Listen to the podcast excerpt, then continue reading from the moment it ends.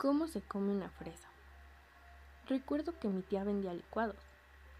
Ella siempre tenía mucha fruta, de distintas formas, tamaños y colores. Pero la que más llamaba mi atención eran aquellas frutas rojas, con pequeñas semillitas en toda su textura. Había algunas no tan maduras, que la combinación de sus colores era un intenso color amarillo junto con un verde de tono bajito queriéndole ganar al rojo. Esta fruta atrapaba mis sentidos. La olía y me imaginaba un campo repleto de ellas cubiertas de tierra húmeda.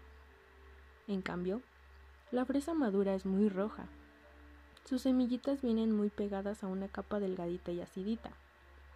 En la parte de arriba tienen unas hojitas en forma de una estrella, que cada vez que la veía imaginaba un paraguas cubriéndola del sol y la lluvia. Su color es muy brillante y llamativo, cuando empiezas a morderla y pasas por esa capa con un sabor tan ácido que te causa un cosquilleo en la boca y logra hacerte salivar, percibirás la parte más deliciosa de la fresa.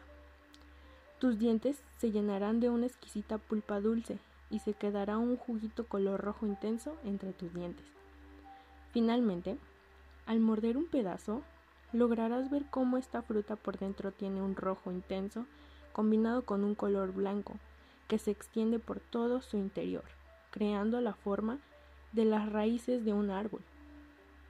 Ese deleitoso sabor te dejará con ganas de comer una enseguida de la otra, hasta olvidar la terrible noticia de que esta increíble fruta se da en su determinada temporada, muy pocas al año, y son difíciles de conseguir cuando no están listas para disfrutar.